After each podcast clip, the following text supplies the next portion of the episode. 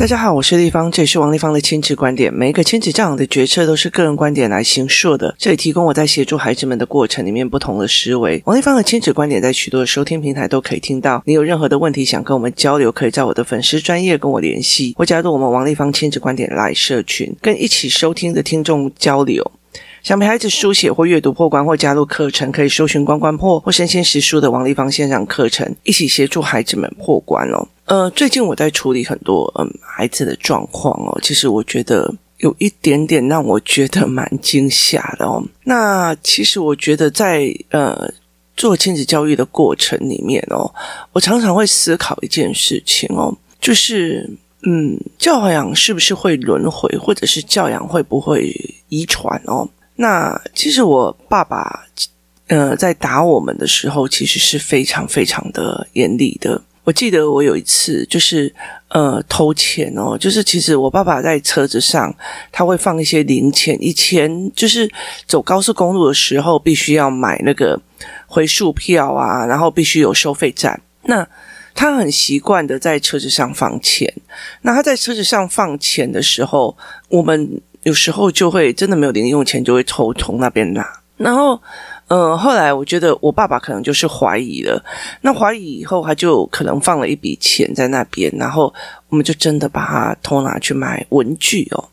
我记得印象非常非常深刻哦。我买的是一个垫板，然后夹着那种所谓的书架的那种东西。然后后来当然被发现了嘛，被发现了以后就被呃毒打了一顿哦。细汉啊，偷班不大汉都偷铁骨，意思就是说，你小时候你偷了人家的一个丝瓜，长大以后你就会偷人家的牛。所以他其实那时候就是把我们就是叫我们都跪着，然后一个一个疯狂的毒打这样子，我就打这样。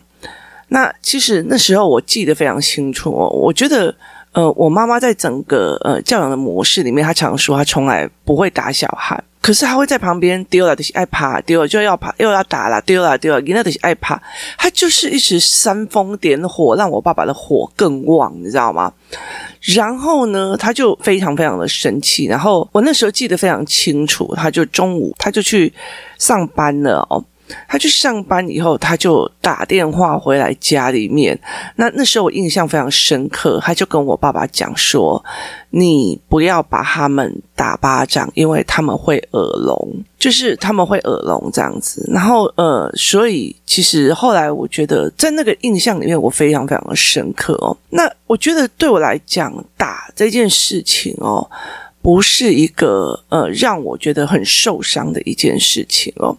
可是，其实我觉得我妈妈在煽风点火的，还有包括她的言语暴力，那个才是我觉得长大以后一直想要摆脱的这一块哦。因为你在有很多很多遇到事情的时候，你会呃没有办法就事论事，你很容易的变成你妈妈的，就是父母给你的语言，会在那个当下对我就是笨呐、我就是虎头蛇尾的，我就是什么，就是。那种 c o s 跟那种语言哦，其实会在每一次遇到事情的时候扬起来哦。那记得我的女儿在她那时候，大部分就是国中吧，还是国小、国中一年级的时候哦，她其实到处去藏呃所谓的 iPad 在看那个动漫。然后，其实那时候我真的是气到所有的东西都想砸，你知道吗？可是我其实一直告诉我自己，就是不能去碰到他的身体哦。那那时候我会忽然想到一件事情，是在于是说，我是不是又回到了我妈妈的那种情绪，或者是我爸爸的那种情绪哦？那我那时候，因为我觉得我多年的训练，就是你不管情绪再怎么大，那个理智要拉回来。那个理智要拉回来哦，可是其实我非常非常承认的一件事情是，那个情绪的张力还是很大哦。包括那个我儿子把那个机器照上传云端的时候，就是那个气你才是很大，你真的很想把他赶出去或怎么样哦。可是问题在于是你的理智要抓回来，我就是我就是要把理智抓回来这件事情哦。那我就很气很气这样子哦。那呃，我一直警告我自己，就是不能去碰到他们的身体哦，然后也不能去碰到他们的，就是不能动到他们的身体这样子。我觉得我可以摔东西，但是我不可以把他的身体碰到他，就是不要去打到他们这样。那这两次的经验，其实一直让我在思维的一件事情是，我是不是遗传到我爸爸妈妈在处理儿童情绪的这一块哦？就是是不是在处理情绪的这一块？那后来当然就是包括云端的事情，包括很多的事情，我找到了一个呃思维的状况。我常常跟我的朋友在讲说，哦，其实我那时候读呃国贸之后，然后后来又去就是要考大众传播跟新闻学。那那时候在选修政治的时候，就是选考政治的时候，是我意外想要选考的，因为我其实我不喜欢经济学，然后我也非常不喜欢社会学哦，所以其实我后来就觉得，哎，政治学我没听过，大不了就是跟呃那个新闻上的政治是一模一样的。那以前其实我的呃政治启蒙蛮早的，我爸爸常常会从就是拿到了一些很奇怪的政治书籍这样。所以我就觉得应该还蛮简单，可是后来一进去才知道，觉得就是一刚开始上课来，我拢听不这样子哦。那其实后来到最后，我开始读政治，读到一个就是忽然我觉得政治非常有趣哦，宗教政治经济学也非常有趣，它是一种思维模式的时候，我就整个人大开窍。我其实一直非常呃感谢我在做社会学科的训练哦，也意思就是说，呃，我是在做所谓的思考的训练，怎么去把一件事情的逻辑看清楚，包括政治的逻辑哦。那包括说，呃，中国的双减政策，或者是台湾的教育政策，或美国的教育政策，其实我觉得在我的认知里面都是一件非常好的事情，但是要看懂跟不看懂哦。所以其实，呃，我非常非常谢谢我的社会科的呃教育哦，因为其实在这整个过程里面。呃，我的弟弟的教养方式跟我妹妹的教养方式，其实还是大部分的传承了我父母的状况，那就是高度控制哦。那可是对我来讲，其实我觉得，呃。我没有的原因，是因为我非常非常习惯性要把很多事情想清楚。例如说，我儿子把鸡鸡照上云端的这件事情，我就一定要把它想清楚，说我应该怎么让他理解云端的概念，我应该怎么让他理解所谓的说升起就只是一个。身体的部位这样子而已哦，所以其实我后来在整个概念里面翻转以后，我才有办法重新去调它。我不会为了一件事情重复的一直在生气哦。那像女儿很喜欢看动漫，然后很很喜欢看漫画的这件事情，我会常常告诉我，我国三的那一段时间，应该整个漫画书店的书都被我看完的。我也非常印象很深刻，我爸爸看到我在看漫画，然后没有在读书的时候，那所有的书都往往脸上砸的那种样子哦。那可是我觉得，同样一件事情，我那时候在很生气、很生气的时候，我就想到我爸爸也曾经做过这件事情哦。那。我其实，在那个过程里面，我会听到我妈妈那时候在旁边讲的风凉话，“I buy it, I say again”，就是以后你生小孩哦，也会这样糟蹋你。我觉得那个那个话其实是非常非常的伤的。所以，其实在这整个过程里面，呃，我觉得那个语言的伤害跟那种东西，其实让我觉得。把我推得很远哦。其实我后来会在想一件事情哦，成绩其实是一时的。我再有非常非常多的父母哦，他们其实，在小孩还没有入学之前，他们其实可以做的一个带着小孩去玩啊，玩得很开心啊，干嘛的妈妈。可是等到小孩一入学哦，功课的问题啊，然后读书的问题、写作业的问题、老师的要求，导致着很多的妈妈哦。就是整个压力非常非常的大，而那个压力其实就会回归到孩子身上，开始骂小孩，开始打小孩，然后开始把小孩轰出去哦，或者做很多很多的事。我一直在想，我们这么这么的努力哦，想要摆脱上一辈对我们的态度，所以我们这么努力的学亲子教养，这么努力的学所谓的思维模式哦，但是其实。教养这件事情，它会不会遗传？它是会的，它是它会是影响下下一代的。其实，在许多的呃教学理论里面，或者是在所谓的亲子研究的理论里面，家暴的孩子。他长大以后还是变成家暴的父母。我们不喜欢父亲的，就是动手打人；我们不喜欢母亲的讲话口水哦，然后那种羞辱人的方式哦。曾几何时哦，其实，在面对小孩的作业，或者是面对小孩子读书或者是成绩的时候，我们也会同同样样的去把这件事情养起来。我们会同样的去考试的这个孩子，我们会同样的想要动手，我们会同样的想要发泄哦。我觉得那个东西其实很大的一个原因在于我们在那个当下，我们学到的处理方式就只有这样，也就是我们学到的，我们下意识看到我们父母处理事情的方式。就只有这样，然后我们只有用这样子的处理方式，我们才会觉得我们把事情处理完了哦。可事实上，事情真的是处理完了吗？不是哦，因为功课这件事情，或者是说这些打骂、这些考试的语言哦，其实我觉得后来，其实我上国中之后，我爸爸就是发誓一件事情，他不会再打孩子哦。我真心觉得很不公平，你知道吗？你知道我打到国小呃六年级毕业，那等于是我我爸说不打小孩的时候，是我就是我国一，然后我妹妹国小六年级，我弟弟国小五年级，耶，很不公平，光我弟弟就少打两年了。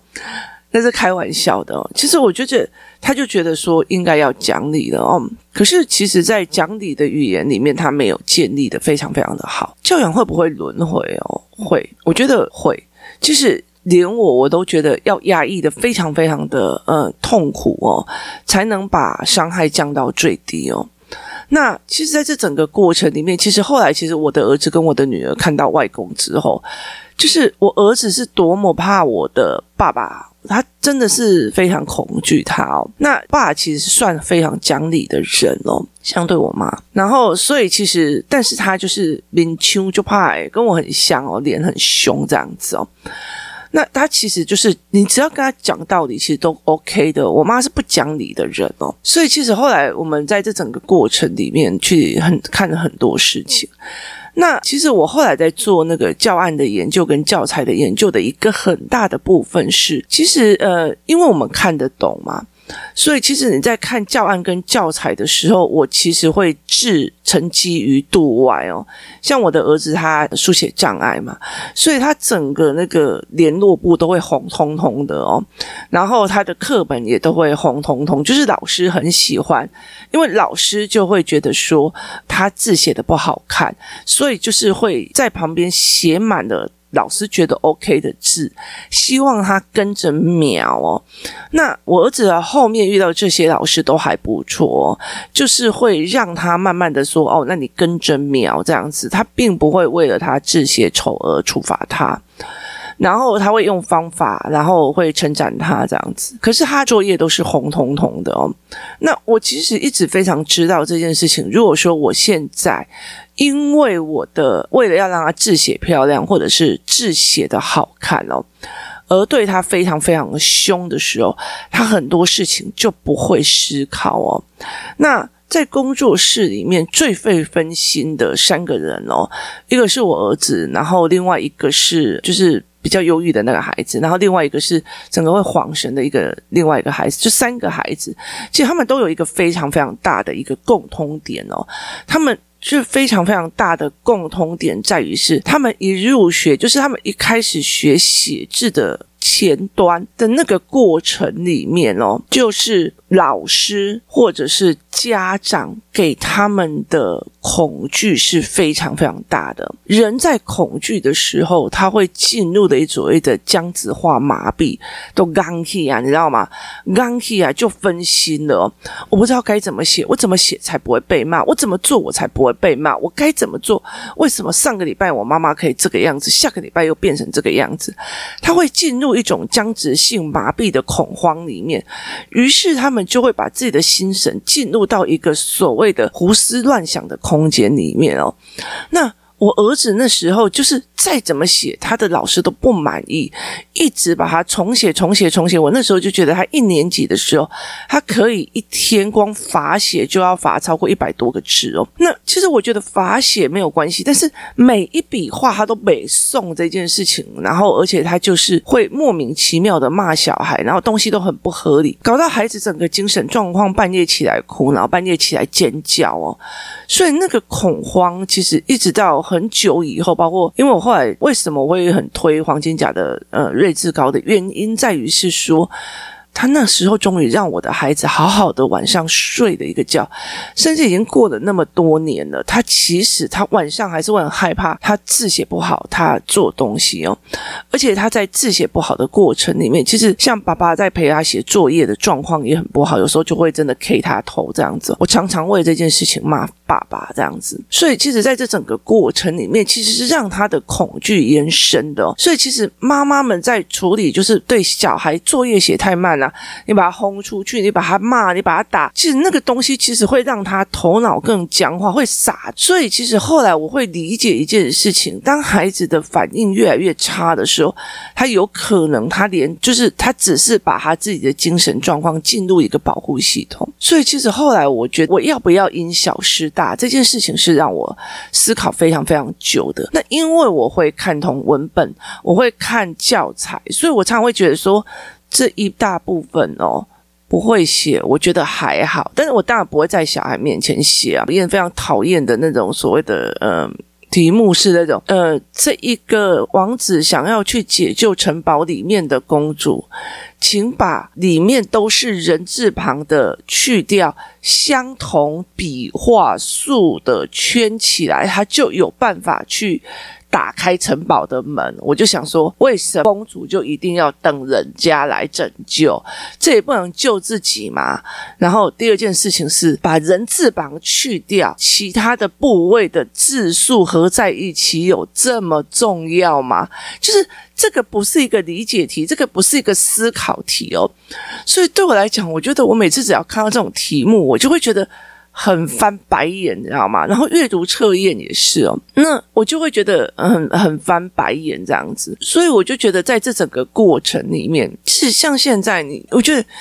我当然会知道这个部首是什么，可是我觉得文字所传达的意思跟文字所传达的思维才是最重要的，不是文字本身去研究。所以对我来讲，其实我觉得我就没有办法这么的在意。那像数学，好了，数学我儿子也是写的乱七八糟。可是我后来发现他的思维模式是比较大数量、大数据的思维模式，所以其实我就会针对他的那个字丑睁一只眼闭一只眼，但是他都会红字这样。就是呃，对我来讲，他只要每次都解释的过，那我觉得就 OK 哦。可是当我我如果越不耐烦越怎么样的时候，他就越害怕。他一害怕，脑子就停了哦。所以其实我觉得呃，在这整个过程。里面，我就在想这一件事情哦，就是我们是不是会轮回这件事情？那我后来就一直在理解一件事情，为什么后来一直在呃会开 podcast？一个很大的原因就是，呃，在这整个思维模式，我们必须要去理清楚我要的是什么。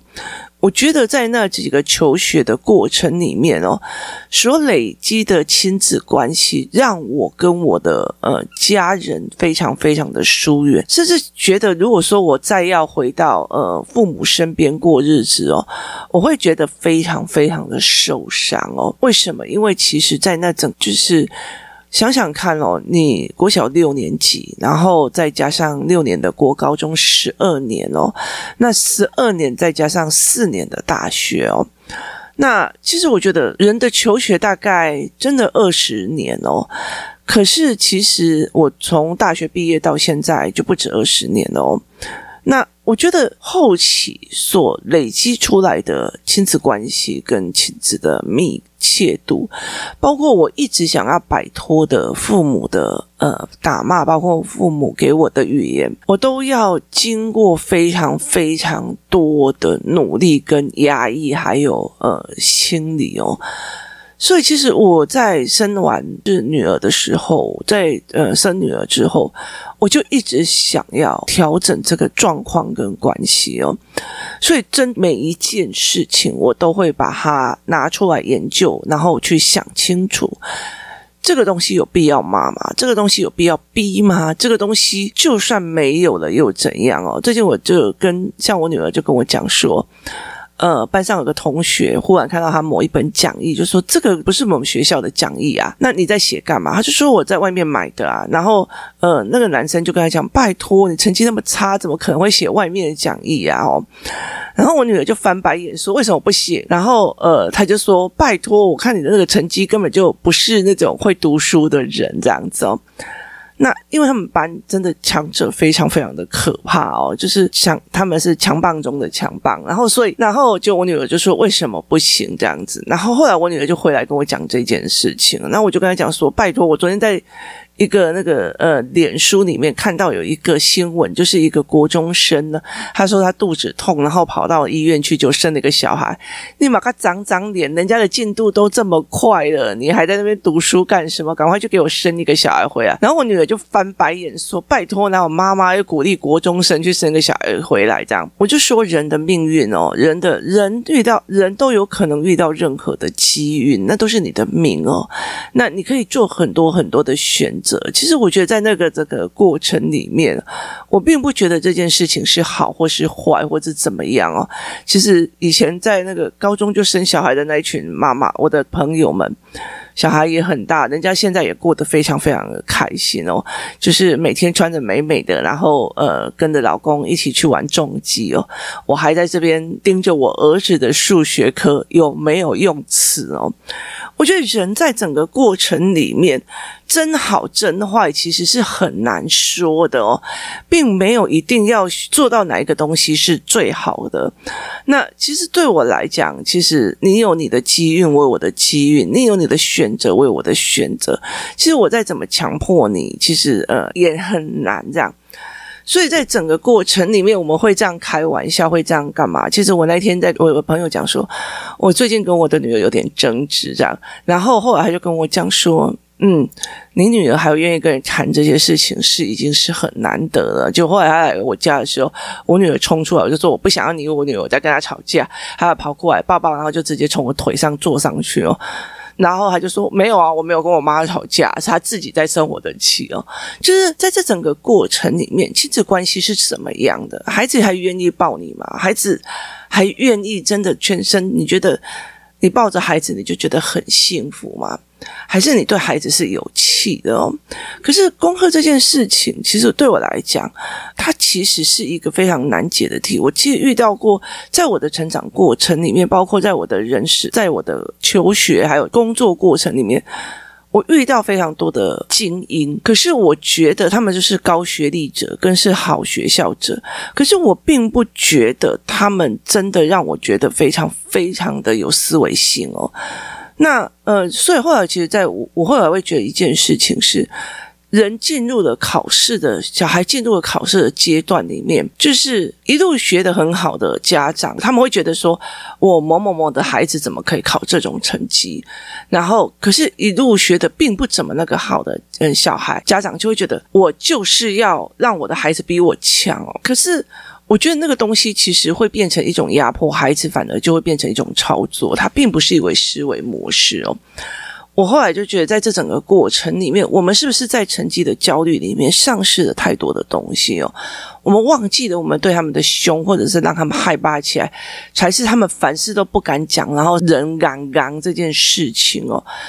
那我们完全忘记了一件事情哦，在政治的理论里面，你唯有你唯有把所有的东西变成一种自由开放系统，它才会变得非常非常的 OK 哦，你才会敢讲，你才能够思考，你才有用判断的能力哦。例如说哈，其实早期我们一直在讲说媒体要改革，因为媒体很偏颇，媒体在洗脑，媒体在做什么？那所以其实有人建议政府要大力管控媒体，可是政府并没有这样子做。那后来其实我们在讨论的过程里面，呃，我们倾向一种东西，就是如果媒体越大鸣大放哦，媒体越大鸣大放，媒体越越讲越来越多，越来越多。其实，当每一个媒体都大鸣大放的时候，那人就会有各种不同的观点，那人民也会大鸣大放。到最后，其实人民会开始去唾弃所谓的假新闻，会他的判断力会变得变得非常的好。而不是你管控了所有新闻媒体的一致化理论，而导致所有的人民也是一致化的，不敢讲话，不敢干嘛，所以他们就没有自己的思考，他们也没有办法去判断什么叫假新闻、新新闻，或者是他们没有办法去判断这个媒体的偏颇性，这个媒体的非偏颇性哦。如果你就是一个中央集团来讲这个呃定论。他就没有各种声音，然后他也没有办法养出各种不同的思维的人格去发现有问题了。所以其实后来我觉得，在很多的东西是在这样子，它其实跟政治很像。你越高压，你越高压，要么就是养出了一堆的。就是傻傻的信奉的人，要么就是养出一个他想尽办法要摆脱你这个高压统治冲出去的孩子。那你越自由，对，他看起来很乱，可是他呃，我才会知道他的思维模式是什么。所以很多人在上我来看我的课的时候，都会觉得说：“哦，立方，你都没有管控好学生哦。”像呃，最近有一个思考课新来的一个女孩子，她就跟我讲：“丽芳，你你不觉得他们都很没礼貌？上课一直讲话。”一直讲话，一直讲话哦，然后所有的人就盯着他看，你知道吗？因为他们就是就是不懂，然后就一开始一直发问问题，一直在发问问题，但每一个发问问题都是他们的卡点，他们过不了的。你如果没有帮他们呃用语句，或者是让他们引导他们思考。就是把他们的那种塞住的思维打通，他们其实不会觉得过瘾，他们会崩盘的。所以，其实我在那整个大明大放的过程里面，他们现在开始集体思考，开始聊，而且我让他们这样子一直在问问题，一直在问问题，一人一嘴在问问题，该协助问题，在讲问题的过程当中，慢慢的我发现了一件事情：他们在打篮球，然后要分边啊，或干嘛，他们现在已经开始玩全场了。然后他们在呃学校外面，他们在协商很多事情的时候，你一嘴我一嘴，你一嘴我一嘴，他们可以开始去抓每一个人的要件跟脉络，而去做好协商。我觉得这个东西是在那个课堂里面哦，协商，然后听到大家七嘴八舌的意见，然后抓 catch 别人的资讯，然后做的思维整理所出来的，他们不会你一嘴我一嘴，两个两边就修眉尾气啊，没有，他们其实还会开始协商，然后讲气氛，这时候不是一个协商的气氛哦。所以在这整个过程里面哦，其实很重要的一个点在于是，我后来其实一直在思维这件事情：教养会不会是一种轮回？教养是会是一种遗传？教养是不是会？我们终究会成为我们最讨厌的那种父母，也就是我们自己的父母哦。这是一个非常值得思维的一件事情。我们这么痛苦的想要摆脱原生家庭，从原生家庭。走出来，为什么我们还会走进去的，造成别人想要离开的那个家庭哦？那为什么呢？这是一个非常非常值得思维的一件事情。但我觉得我今天因为小孩的功课，我想要打他，我想要把他丢出去的这个过程里面，我是不是也在把孩子往外推哦？这是让我觉得非常难过的一件事情哦。其实，在整个呃教养的理论里面，在在在整个陪孩子的过程里面是。是不是我们这么的努力，却还是抵不过父母所给我们这一块哦？那我觉得最重要、最重要的一件事情是，我们已经不是那个年代了哦。我们已经不是那个年代，我们有非常多的资讯，我们有非常多的东西，我们可以透过学习来思考，我们可以透过学习来知道说，原来还有更好的方法，而不是这样子的方法。当我们觉得我们越来越像自己的父母的时候，其实我们必须要去反思很多很多的事情。我们是不是也跟我们的父母一样，建了另外一个牢笼，努力的把小孩子推出去？今天谢谢大家的收听，我们明天见。